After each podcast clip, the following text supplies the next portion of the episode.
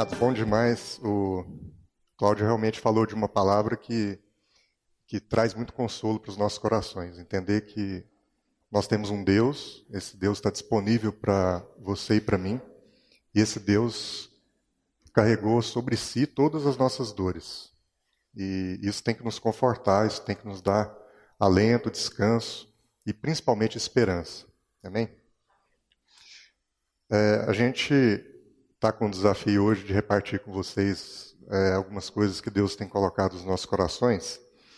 E eu queria começar lembrando um, um trecho muito interessante de um livro é, do Miles Connelly, chama Mr. Blue, quando ele diz assim: Mr. Blue era um, um senhor já na, com a sua vida completa, né?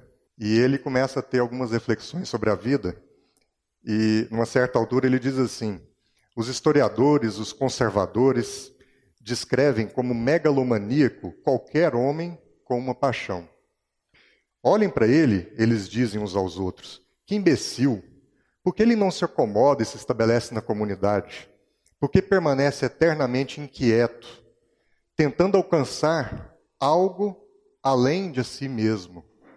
O sujeito é doido. Esses conservadores estão em parte certos. Seja cuidadoso, seja cauteloso, assuma riscos, e você nunca morrerá no Monte Santa Helena. Seu fracasso é medido por suas aspirações. Nada aspire e não terá como cair. Colombo morreu prisioneiro, Joana d'Arc foi queimada viva. Vivamos todos de uma forma aconchegante e sem risco, e em breve a vida não será mais do que um fluxo gelatinoso de conforto e ignorância. É uma palavra que nos desafia, né? Muitas vezes a gente está em nossas posições confortáveis e a gente quer permanecer ali com conforto. Mas essa vida sem riscos é uma vida, como ele diz aqui, gelatinosa, uma vida pastosa, uma vida sem sal, uma vida que não nos leva de fato a lugar algum. E é para meditar sobre isso que eu queria convidar vocês a abrir lá em Atos 16, livro de Atos dos Apóstolos, no capítulo 16. A gente vai ler um trecho bem curto, bem pequeno, mas que é um trecho que falou muito ao meu coração sobre essa ideia da gente ser desafiados, a gente ser desafiado dia e noite a sair do nosso lugar, a, arriscar, a tomar certos riscos por amor. Amém? Atos 16, a partir do verso 6, diz assim: como o Espírito Santo não deixou que anunciassem a palavra na província da Ásia, eles atravessaram a região da Frígia Galácia. Quando chegaram perto do distrito da Mísia, tentaram ir para a província de Bitínia, mas o Espírito de Jesus não deixou. Então atravessaram a Mísia e chegaram à cidade de Troade. Naquela noite, Paulo teve uma visão. Ele viu um homem da província de Macedônia, que estava de pé e lhe pedia: Venha para Macedônia e nos ajude. Logo depois dessa visão, nós resolvemos partir logo para Macedônia, pois estávamos certos de que Deus nos havia chamado para anunciar o evangelho ao povo dali. Até aí, verso 10. Amados, é interessante que é, o livro de Atos é um livro que para quem não leu, eu vou repetir um convite que um dia o Cláudio nos fez, né? Vamos ler o livro de Atos. O livro de Atos é um livro que faz uma, uma conexão muito interessante entre tudo que, é, de uma certa forma, o Velho Testamento anunciava de Jesus, tudo que os evangelhos contam sobre Jesus e tudo que Paulo e os demais escritores das cartas, é, das epístolas apostólicas, trazem acerca de toda a mensagem do evangelho. O tema central do livro de Atos é o que a gente pode ver lá no capítulo 1, no verso 8, aquele famoso versículo que diz assim: Vocês serão minhas testemunhas em Jerusalém, na Judéia, em Samaria e até os confins da terra. Atos é um livro que nos convida a sermos testemunhas do Evangelho, testemunhas desse Evangelho de Cristo. E essa é a tônica de todo o livro de Atos. Atos narra é, como foi o dia a dia dos apóstolos ou do, da, da igreja primitiva logo após a ida de Jesus e como que nos referenciando, é algo que a gente tinha que prestar mais atenção, nos referenciando como deve ser a nossa conduta nos dias de hoje e até a volta de Jesus. Sermos testemunhas de Cristo em toda Jerusalém, na Judéia, em Samaria e em todos os confins da terra. Atos é esse livro que liga, como eu disse, os evangelhos às cartas é, apostólicas. Mas ele também faz uma ligação geográfica entre Jerusalém, onde veio a igreja primitiva, e Roma, que era naquela época o centro do mundo. Atos é esse livro que nos transporta de onde a igreja primitiva nasceu e, portanto, num, num núcleo. Imagina onde Jesus pregou, por onde ele andou. Para quem o meio de locomoção mais sofisticado era um jumentinho, né? então a gente vê que geograficamente Jesus teve uma limitação é, para ministração da palavra que ele queria nos transmitir. Mas a partir da ida de Jesus, a partir é, da ação dos apóstolos e a partir então da fundação da igreja e a propagação do evangelho, a gente vê então as fronteiras da palavra de Deus se expandindo. E Atos é um livro que nos transporta nessa expansão da barreira do evangelho, porque ele começa é, em Jerusalém e depois ele termina é, em Roma, né? É, os apóstolos no livro de Atos, enfim, eles trazem para a gente os alicerces é, da igreja cristã. Quanto ao escritor, a gente é, acredita a Lucas é, a autoria do livro de Atos. Né? Existem algumas controvérsias a respeito, mas admite-se que Lucas foi quem escreveu o livro, livro de Atos. Lucas, além de médico, era um, um, um exímio historiador. Era um cara que escrevia sobre aquilo que ele testemunhou e viu de uma forma muito precisa e de uma, com uma preocupação muito didática, mas ao mesmo tempo científica. Ah, os trabalhos de Lucas e o livro de Atos em especial, é, essa técnica que ele utiliza permitiu ao longo dos anos, porque o homem sempre gosta de explicar as coisas, né? permitiu ao longo dos anos que ah, vários daqueles relatos históricos fossem devidamente comprovados pela ciência, a arqueologia, a história conseguiu fazer várias ligações a partir desses relatos, de modo que isso deu também, o trabalho de Lucas deu credibilidade para a igreja cristã, para a fundação da igreja cristã. Né? Agora, contextualizando essa passagem que a gente leu, é, se vocês lerem um, um, capítulo anterior, vocês vão ver o que aconteceu naquele momento, que foi o Concílio de Jerusalém, por volta do ano 50 depois de Cristo, portanto, uns 30 anos depois da fundação é, da igreja cristã, da igreja primitiva, e uns 10 anos depois que os gentios foram admitidos, é, recebidos pela igreja. Né?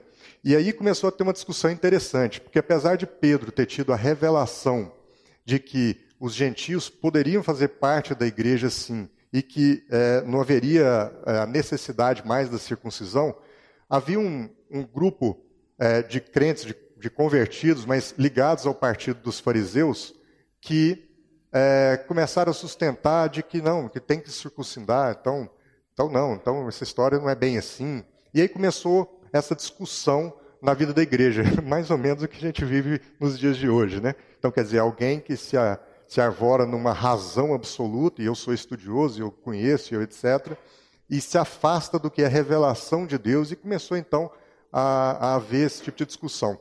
Os apóstolos entenderam então que a coisa era grave naquele início de vida cristã, a ponto de ser necessário uma reunião de peso, então eles fizeram isso em Jerusalém, no que ficou conhecido como Concílio de Jerusalém. Outra característica nesse trecho, só para contextualizar mesmo, nesse trecho que a gente leu de Atos, é que até o capítulo 12, a, o Atos fala muito da vida de Pedro, né? Mas a partir do capítulo 12, aí a, a referência, o enfoque passa a ser a vida de Paulo. E é esse o cenário em que se desenrola essa cena que a gente leu aí é, no capítulo 16. Nós estamos falando de algo que aconteceu na segunda viagem missionária de Paulo. Né? Então, Paulo teve as suas viagens missionárias e essa foi a segunda viagem missionária. Foi nessa viagem, no início do capítulo 16, dá para ver isso, que Paulo veio encontrar Timóteo. Timóteo que foi um grande amigo, um, fiel escudeiro de Paulo, alguém que andou é, no caminho com Paulo. Então, essa é uma viagem é, importante também, porque Paulo estabelece alguns vínculos, algumas relações que suportarão o ministério dele é, a partir daí. Timóteo, inclusive, a gente vai ver isso no, no versículo 1 do capítulo 16. Agora, interessante, é o que começa a ser curioso nesse texto.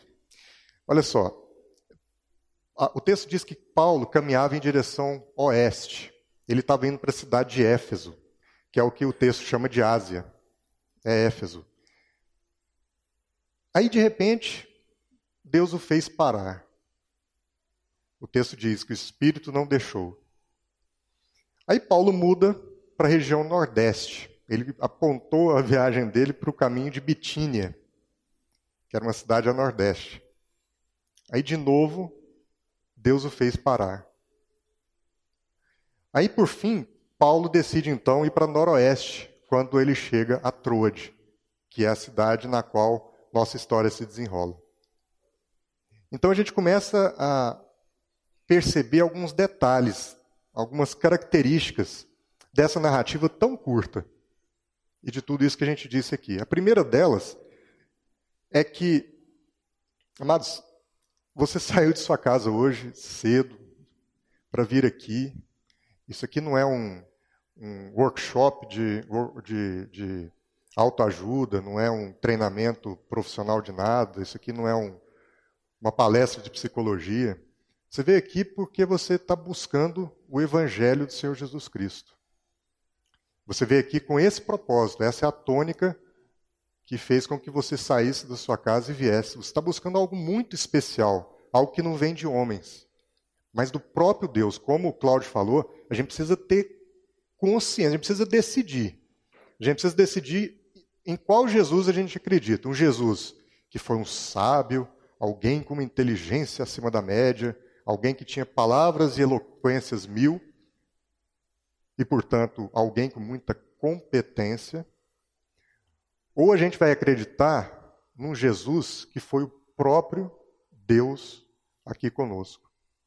A gente precisa tomar uma decisão de para onde o nosso pensamento, e eu diria mais, para onde a nossa fé caminha de reconhecer competências em Jesus ou de aceitar que ele era Deus entre nós. E se ele era Deus entre nós, ele era o próprio poder que criou todas essas coisas, todas essas maravilhas, inclusive nós, habitando entre nós e querendo transmitir para a gente uma mensagem que nos edificasse, mas que também nos orientasse rumo a um destino e um propósito que ele traçou e que nos orientasse nessas viagens que a gente foi empreender em toda a nossa vida.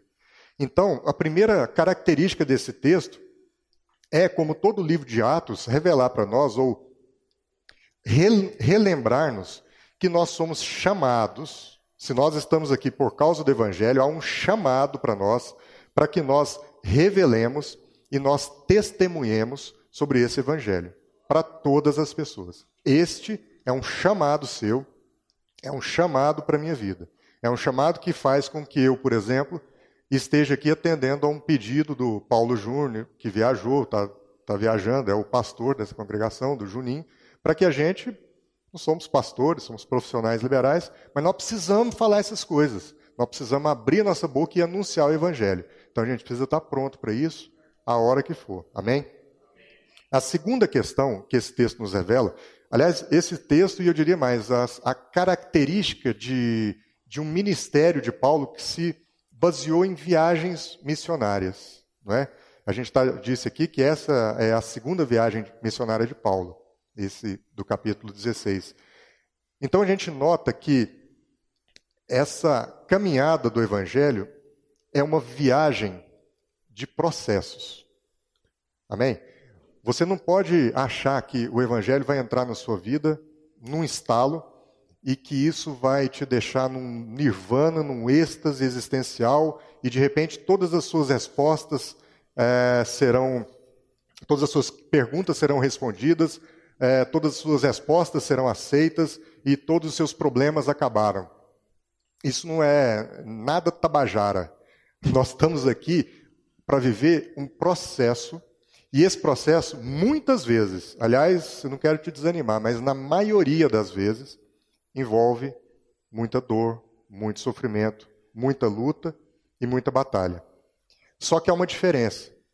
Esse processo, ele tem uma promessa de vitória inerente a ele mesmo, intrínseca a ele mesmo, de modo que você pode entrar dentro de um processo que vai te machucar, que vai te magoar, que te vai te ferir, porque você sabe qual é o resultado final. E o resultado final sempre é vitória para aquele que crê. Amém? Porque se a gente olhar para a vida de Paulo nessas viagens, você imagina. Depois você tiver curiosidade, pesquisa assim para ver é, quantos quilômetros esse homem andou naquela época nessas viagens missionárias. Então imagina a ralação que esse cara se dispôs para pregar o evangelho, para anunciar aquilo que tinha transformado a vida dele. Ele queria, ele queria comunicar aquilo para todas as pessoas. Ele estava com aquela vontade de e principalmente aquela responsabilidade de anunciar aquilo para o qual Jesus o tinha comissionado e o que tinha transformado a vida dele. Então ele se dispôs a percorrer longas distâncias, ele se viu em situações quase morte, ele foi espancado, ele foi chicoteado, ele foi surrado, ele foi quase abatido. Ele ficou preso grande parte do ministério dele, mas mesmo assim ele não retrocedeu. Então isso mostra para a gente essa questão, essa dinâmica de processo que é a caminhada com Deus. E é preciso que a gente entenda esse ponto também. Uma terceira questão, e aí é muito importante, por isso que eu falei de Timóteo, é que, gente, isso não foi feito para viver sozinho. Amém? A caminhada do cristão, a caminhada do evangelho, a caminhada é, com Deus, é uma caminhada que não foi feita. Não é que não pode, até pode. Agora, eu não vou nem falar das consequências disso. É ruim. Se, é, se já é difícil com gente do lado, sozinho é ruim. Eu não vou nem falar disso. Não é que ela não possa ser sozinha, é que ela não foi feita para viver isoladamente. A caminhada do Evangelho é uma caminhada que foi feita para é, mais de uma pessoa. Amém? Por isso que o texto começa dizendo, nós não lemos essa parte, mas está no começo do capítulo, começa é, contando do encontro de Paulo com Timóteo, que foi um cara que andou com ele durante todo o ministério, que suportou junto com ele todas as dores, todas as lutas, e que deixou para a gente também é, epístola fantástica.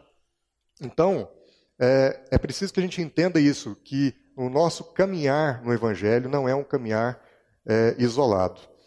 É, um outro ponto, e aí com esses quatro tópicos eu quero assim fechar uma abordagem que é meio lugar comum, para depois eu chamar a atenção para uma coisa que despertou, me despertou bastante nesse texto. Mas o quarto ponto é o seguinte, que é aquilo que eu chamei a atenção. Paulo pensou em ir para o lugar e recuou.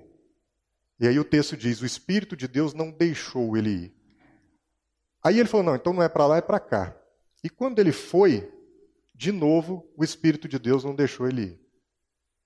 Até que então, na terceira vez, na terceira tentativa, imagino que ele estava lá assim, com a plaquinha para cá, uma plaquinha para lá. Na terceira tentativa, então, ele foi e aí aconteceu tudo o que aconteceu em Trode. Mas veja, esse é um outro traço também da viagem cristã. Ela é uma viagem para ser feita sob revelação de Deus. E não sobre intuição dos homens. Não é você falar, o que, que eu vou fazer agora para o reino de Deus? Para onde eu vou? Onde eu vou anunciar o evangelho? Onde eu vou ouvir a palavra de Deus? Até ouvir mesmo a palavra de Deus. Onde eu vou fazer diferença? Isso não é uma coisa para você decidir no seu coração sem antes buscar a revelação de Deus. E Paulo foi um cara que teve disciplina em obedecer isso, e ele entendia. Agora, o que é mais interessante? Rapaz, Paulo tinha intimidade com Deus. Paulo era sim o homem. Mas mesmo assim, ele não acertou da primeira vez. Mesmo tendo intimidade com Deus, Paulo foi um cara que encontrou o próprio Jesus na estrada de Damasco. Aquela, aqu... Paulo foi um cara que percebeu. Paulo matou cristão adoidado. A gente, a lista dele deve ser muito extensa. Mas ter encontrado o próprio Cristo foi uma experiência tão impactante para Paulo que ele se converteu e se tornou uma referência para a igreja ocidental, para a igreja de hoje, a igreja primitiva.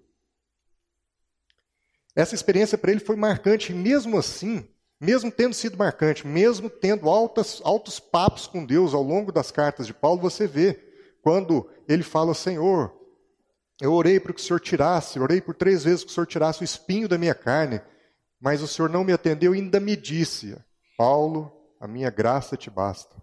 Paulo tem vários momentos de intimidade como esses com Deus, mas mesmo sendo um cara íntimo de Deus, e eu quero dizer para você que o seu chamado é para essa intimidade, isso não é exclusivo de Paulo. Paulo era como nós. Mesmo sendo um cara tão íntimo de Deus, Paulo não acertou da primeira vez. Paulo teve que ouvir por três vezes a direção. Ou seja, Paulo demorava um pouco para descobrir o que, que Deus tinha para ele, o que, que Deus tinha reservado para a nossa vida. E agora você entende por que, que você tem que obedecer uma palavrinha mágica que chama tempo. Porque às vezes a gente é muito afoito para decidir as coisas, a gente é muito afoito para tomar as nossas é, decisões, para falar determinadas coisas, mesmo para ouvir determinados conselhos ou coisas.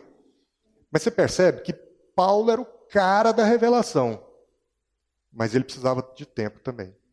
Nem sempre ele ouvia adequadamente na primeira tacada. Então nós temos que administrar essa nossa ansiedade de resolver as coisas ontem, sem esperar a direção de Deus. Porque às vezes a direção de Deus está, você acha que está apontando para lá. E às vezes é isso mesmo. Só que Deus, ele não terminou de falar com você e você já está pegando seu jumentinho e ó, sumindo na estrada. Começando a viagem, né, Natan? Mas não. Assim como Paulo, nós devemos entender que às vezes a direção de Deus demora um pouco. Então a gente precisa aprender a esperar. Mas o que eu queria dizer hoje não é nada disso. Isso são, são é, avaliações dessa palavra, desse trecho, que provavelmente vocês já ouviram. Eu queria chamar a atenção no verso 10. No verso 10 dessa palavra. Dá uma olhada lá.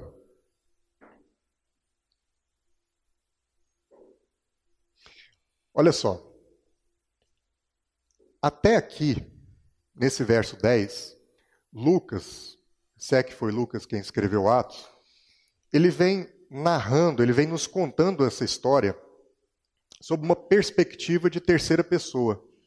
Eles foram, Paulo foi, Pedro fez, Pedro falou, Paulo empreendeu, Paulo pregou. Mas olha que interessante, no verso 10, ele diz assim: logo depois dessa visão, nós resolvemos partir para Macedônia. Lucas pulou para dentro do barco. Lucas entrou dentro dessa história. A partir desse verso 10 do capítulo 16, e de novo, hein, nós já estamos no capítulo 16 do livro de Atos. Então, teve muita historinha aí que Lucas contou de uma perspectiva externa. A partir de agora, ele mergulha no processo. E ele começa, então, a andar junto com aqueles homens. Não é? Então, isso traz a uma outra reflexão que eu queria fazer com vocês. E que seria essa reflexão que eu queria dizer para vocês que me chamou a atenção e que foge um pouco do lugar comum que a gente acabou de abordar. É que nós temos que tomar uma decisão nas nossas vidas. Se nós saímos das nossas casas para ouvir o Evangelho, se esse Evangelho é para ser anunciado e não para ser guardado dentro de casa, se nós temos que falar, se nós temos que agir sob revelação de Deus, se nós temos que andar essa caminhada sempre junto com os irmãos, nós temos que decidir uma coisa muito importante. Nós vamos ser somente espectadores dessa viagem ou nós vamos ser partícipes dela? Nós vamos só sentar no banco e receber a mensagem e voltar para as nossas casas e passar mais seis dias envolvido nas nossas é, particularidades, dos nossos interesses, nas nossas atividades, nos nossos projetos, ou nós vamos começar a buscar viver o reino de Deus como quem é parte integrante da viagem, parte integrante do processo, parte integrante de todos os desafios de comunicar essa palavra e de ajudar a fazer com que essa palavra transforme a vida de quem está ouvindo. E não apenas é, nós reservemos para nós mesmos o privilégio de havermos sido transformados. Nós vamos ficar parados na nossa posição, como o personagem do Mr. Blue, ou nós vamos arriscar a entrar dentro desse negócio? Porque eu fico imaginando para Lucas, ele devia estar tá lá, olhando que a turma passar, fazia isso, ele anotava no papiro dele, fazia mais aquilo, ele anotava no papiro dele, ele ia contando uma história. Mas chegou no ponto, ele falou assim: não, vou para dentro. Vou para dentro. Esse negócio não é para ser visto, é para ser vivido. Esse negócio não é para ser contado, é para ser testemunhado. É diferente. Eu vou para dentro. E aí ele mergulhou naquele processo e ele começa então a nos contar uma história utilizando a primeira pessoa. Nós fomos adiante. E, e interessante, Troade é uma cidade que fica, fica a 32 quilômetros de Troia, que é aquela Troia de Ilíada, né? É aquela famosa Troia. É, nessa cidade, Lucas se uniu aos viajantes e Lucas foi com eles até Filipos. Se a gente olhar o texto, a gente vai ver que é, lá no capítulo 17, 11, é, mostra essa trajetória de Lucas. É, quando Paulo foi embora, Lucas fica em Filipos e depois, seis anos depois, Lucas volta a se inserir nesse contexto e andar com eles. A gente vê isso lá no capítulo 20, no verso 6. Então, o desafio que eu queria fazer para vocês nesta manhã, e você breve com relação a isso, é essa reflexão do texto do Mr. Blue. Lucas, ele não se acomodou. Lucas, ele assumiu riscos. Lucas ele aspirou algo sem medo. Ele não teve medo das consequências. Ele não teve medo de se fracassar, de fracassar. Lucas ele não se acomodou e Lucas inseriu-se no processo. Como é que você está vivendo a sua vida cristã? Você está vivendo a sua vida cristã na perspectiva é, de alguém que espera só receber, receber palavra, receber oração, ah, porque se alguém não me ligar para orar comigo, minha vida não é abençoada. Ah, porque se alguém não ligar para orar comigo, não fizer, se um pastor não vier me visitar nesse momento de aflição na minha casa, eu não consigo sair dessa sozinho. Então eu preciso receber, eu preciso receber, receber, receber. Você está olhando para a sociedade, vendo todos esses desafios aí, todos esses desafios na área de droga, na área de violência, na área de, na área de na área de mobilidade urbana.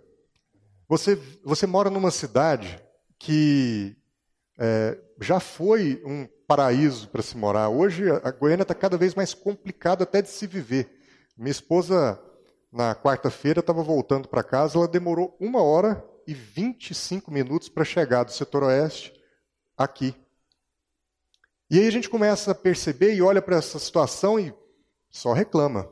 E a gente só reclama. E a gente acha que alguém tem que fazer alguma coisa por nós. Mas peraí, você já parou para pensar que você pode tomar o risco de ir para dentro desse processo e ajudar a transformar essa situação? Nós estamos aqui no ambiente de igreja. Igreja é uma como o tanto de gente que tem aqui. Imagina se todos nós abraçarmos um, dois ou três projetos juntos, a transformação que a gente não consegue fazer. Por que, que a gente tem que separar a nossa vida secular a nossa vida de segunda a sábado da vida de domingo? Por que, que a gente tem que viver ali para os nossos próprios interesses, os nossos próprios projetos, e não reservar determinado tempo da nossa vida para andar junto com esses irmãos nessa viagem? Por que, que a gente olha aqui todo domingo para a vida dos pastores que pregam aqui e acha bonita a palavra, que beleza, mas será que a gente chega para algum deles e pergunta, meu irmão, você está enfrentando algum desafio? Deixa eu ajudar em alguma área? Será que a gente está fazendo isso na, na nossa igreja, aqui? Você sabia, amado, que nós temos, nós temos aqui um ministério infantil? Nós temos, e, e assim, para mim, é, eu falo isso com muito, muito orgulho e muita emoção, porque eu tenho três filhos pequenos, e, e assim, meus filhos estão sendo transformados pelo trabalho que essa turma está fazendo. E vocês já devem, vocês devem ter filhos lá. Se vocês são acostumados a vir no culto das, das nove, provavelmente não, mas a salinha das onze recebe essas crianças lá. Agora, você sabia que nós estamos com um desafio lá de falta de gente? E aí? Vocês vão ficar como Lucas narrando a história? Ou vocês vão tomar uma decisão de ir para dentro dos processos? A gente tem que fazer essa pergunta.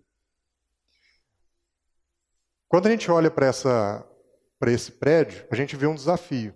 E aqui eu vou falar, não tem pastor aqui, quando fala, com essas, fala disso, um pastor falando, a gente já fica cheio de, cheio de nove horas, a gente fica arrepiado com a situação. Eu vou falar como alguém que é parte integrante do corpo aqui, alguém que também participa dos desafios. Você sabia que tudo isso aqui é, foi feito é, por gente que entendeu entrar para dentro do processo. Né? Isso aqui não nasceu do nada. Então, várias pessoas contribuíram e a gente está edificando esse prédio, essa estrutura, e todo mundo está contribuindo, cada um está contribuindo. Só que você sabia que nós ainda temos muitos desafios aqui para enfrentar?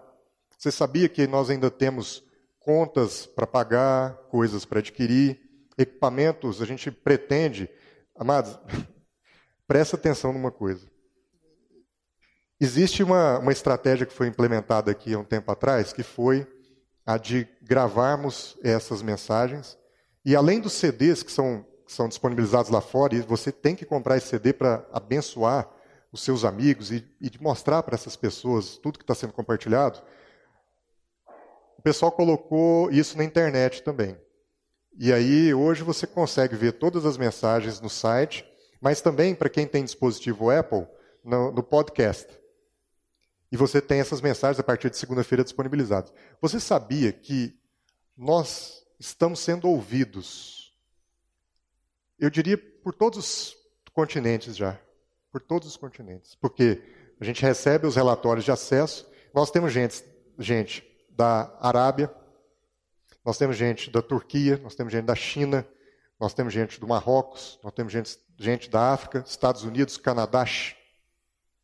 Essa mensagem aqui ela está se espalhando para o mundo. E é assim que tem que ter. A gente falou aqui de Atos 1,8. É isso que a gente tem que fazer. E nós estamos utilizando o que há de mais moderno, tentando utilizar o que há de mais moderno tecnologicamente, falando para que essa mensagem se espalhe. Agora, você sabia que todo o projeto aqui foi pensado para que nós tivéssemos equipamentos, para que além disso também o vídeo pudesse ser disponibilizado, que nós possamos ter várias estratégias tecnológicas para que esse espaço tão resumido não alcance somente essas 200 pessoas que estão aqui dentro, mas que alcance o mundo também.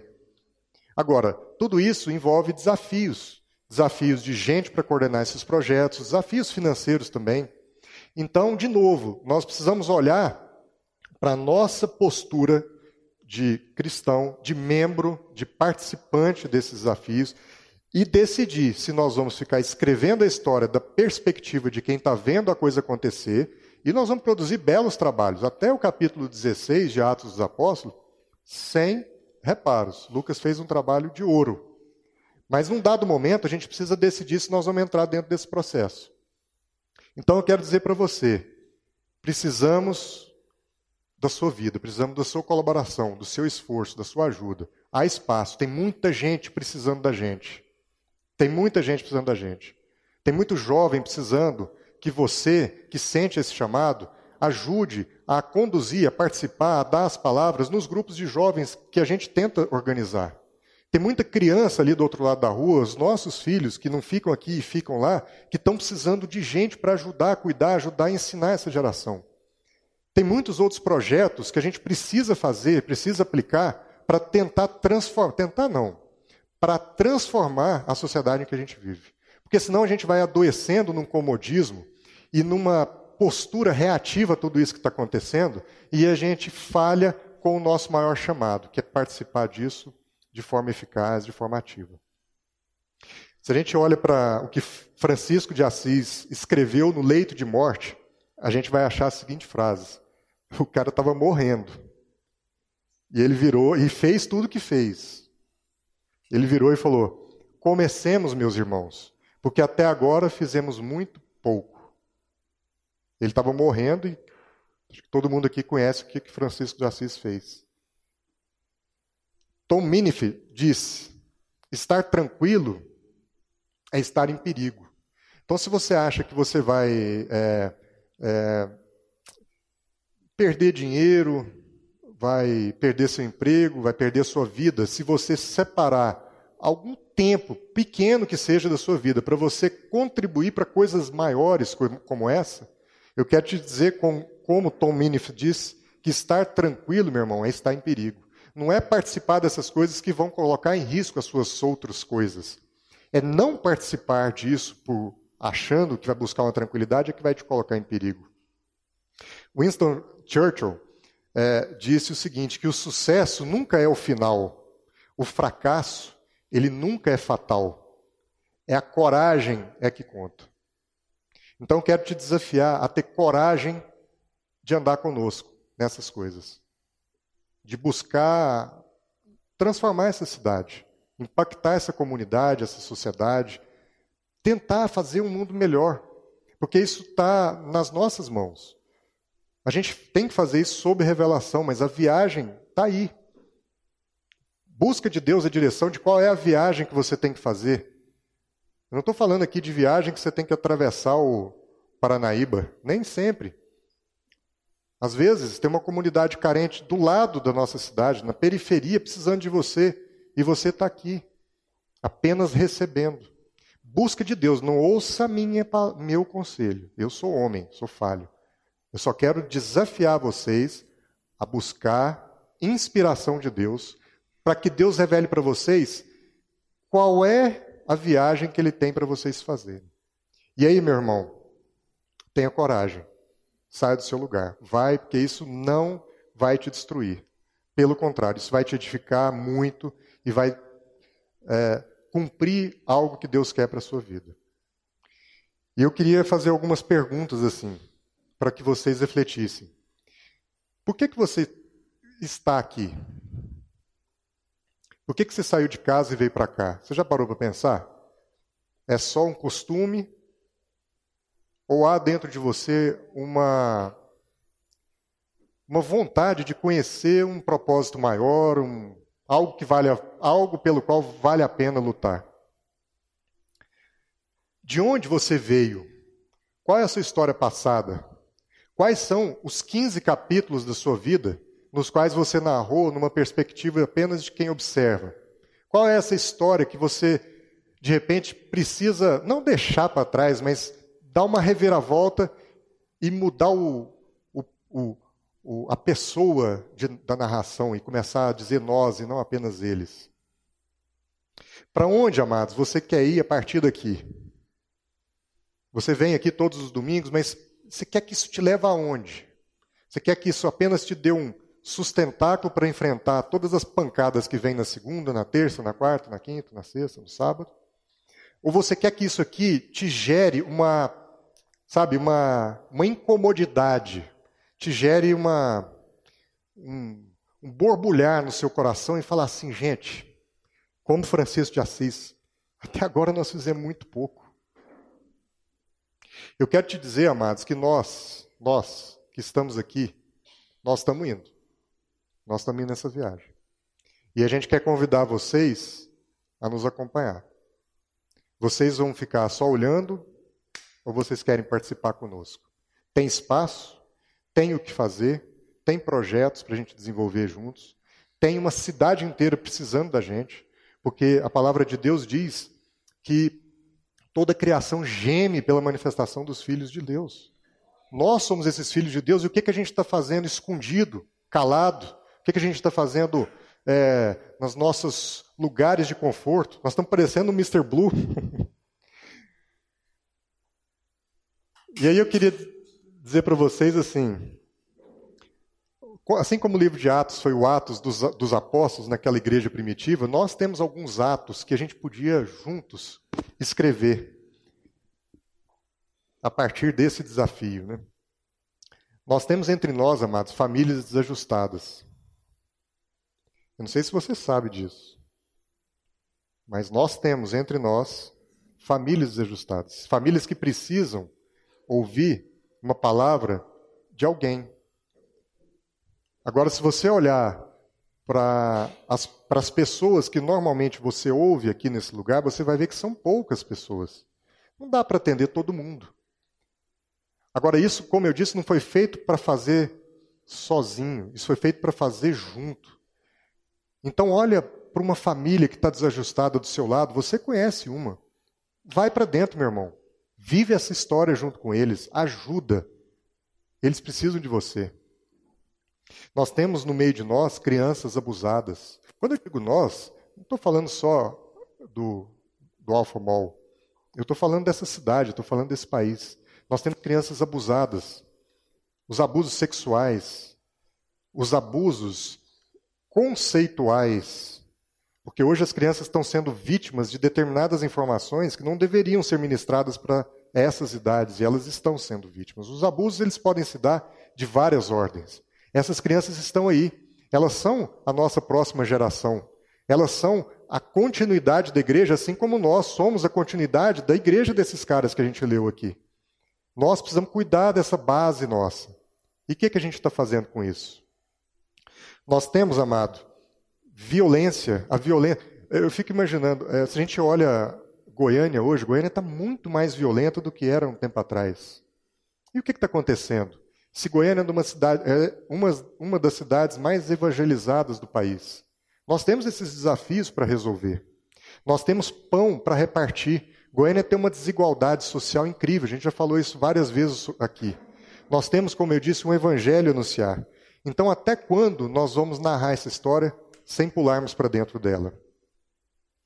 É esse, esse o desafio que eu queria compartilhar com vocês, queria anunciar no dia de hoje, porque é algo que tem incomodado o meu coração.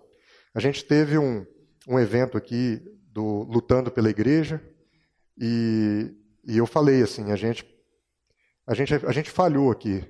É, eu reconheço e faço meia culpa de eu não sabia que era tão bom e nós talvez tenhamos é, convidado pouco vocês. Talvez, talvez a gente precise, de fato, ter uma, uma, uma maneira de comunicar essas coisas que estão acontecendo, essas pessoas que estão se mobilizando para trazer esse tipo de mensagem que nos tira da comodidade, a gente tem que comunicar isso melhor para que vocês, sabe assim, a gente tem que ajudar vocês a saírem e, e participarem desse tipo de coisa. Mas a mensagem que foi dita lá, resumindo, é o seguinte: a nossa missão aqui, como filhos de Deus, é uma missão integral. Nós não estamos aqui apenas para receber o Evangelho aos domingos, mas nós estamos aqui para fazer o Evangelho acontecer todos os dias. E isso a gente faz nos nossos escritórios, nas nossas empresas, nos nossos empregos, nas nossas famílias, todos os dias.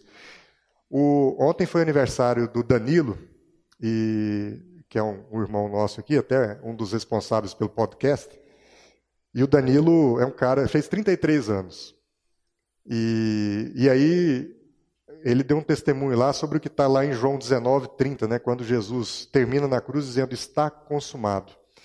E ele virou e disse: Puxa, eu estou fazendo 33 anos de idade, mas na minha idade Jesus já tinha consumado o papel dele. E eu não fiz nada. O Danilo ontem foi como Francisco de Assis. Espera aí, nós fizemos muito pouco. Mas eu olho para a vida do Danilo e olho para a minha e vejo que eu não fiz nada comparado ao que o Danilo já fez para o Evangelho. Então nós precisamos de gente que busca, sabe assim, mesmo tendo feito muita coisa, mesmo se você achar que tem feito muita coisa para o reino de Deus, mas você busca essa reflexão interior e diz: Eu ainda não fiz nada. Nós precisamos sair desse lugar. Quantos anos você tem, amado? Você tem mais de 33, menos de 33? Quando é que você pensa em olhar para sua vida e falar: está consumado, fiz, cumpri o meu papel. Se você morrer hoje, está consumado? Você arriscou bastante ou você vai continuar como o personagem do Mr. Blue? Eu queria encerrar só, primeiro agradecendo a paciência de todo mundo, né? Mas citar uma palavra, um, um trecho do, de um livro de um cara que chama Brennan Manning, que é um escritor, cristão, ele já faleceu, mas ele conta uma, uma, um diálogo muito interessante, que ele fala que ele estava orando uma noite e ele ouviu como que Jesus falar com ele, dizendo assim: "Irmãozinho, eu fui testemunha de um Pedro que afirmou não me conhecer. Um Tiago que desejava poder em troca de serviço. Um Felipe que não conseguiu enxergar o Pai em mim e incontáveis discípulos convencidos de que eu havia chegado ao fim no Calvário. O Novo Testamento tem muitos exemplos de homens e mulheres que começaram bem, mas depois vacilaram pelo caminho. Ainda assim, ainda assim, eu apareci para Pedro no dia da Páscoa. Tiago não é lembrado pela sua obsessão, mas por ter sacrificado a vida pelo reino. Filipe, de fato, enxergou o Pai em mim quando apontei o caminho. E os discípulos que haviam entrado em desespero tiveram coragem suficiente para me reconhecer como estrangeiro no caminho de Emaús. O que eu quero dizer, irmãozinho, é o seguinte: eu espero mais fracasso de você do que você espera de você mesmo. Amém? Jesus não espera que a gente acerte sempre. Jesus espera que a gente fracasse. Mas Jesus quer que a gente tente. Então, não fique com medo, meu irmão. Não fique com medo. Venha para dentro, vamos narrar essa história sob uma outra perspectiva. Amém? Amém. Feche seus olhos, vamos ter uma palavra de oração. Pai, no nome de Jesus, eu quero te louvar, Senhor, pela possibilidade, pela oportunidade de compartilhar da tua palavra, de aprender com o Senhor, aprender o que o Senhor tem nos ensinado através da palavra de Deus, da palavra que vem do teu trono, Senhor. Ó Deus, gere nos nossos corações coragem, coragem de sair do lugar de comodidade que nós nos encontramos, Senhor, e de participar como atores, como partícipes mesmo na transformação do mundo, Senhor, pela comunicação do Evangelho. Que nós não sejamos, Pai, reativos, mas nós passemos a ser proativos, meu Deus, e que nós passemos a narrar essa história sob uma outra perspectiva, Pai, por uma perspectiva que nos inclua como gente que quer cuidar de gente, Senhor. É o que te pedimos no nome de Jesus, Pai.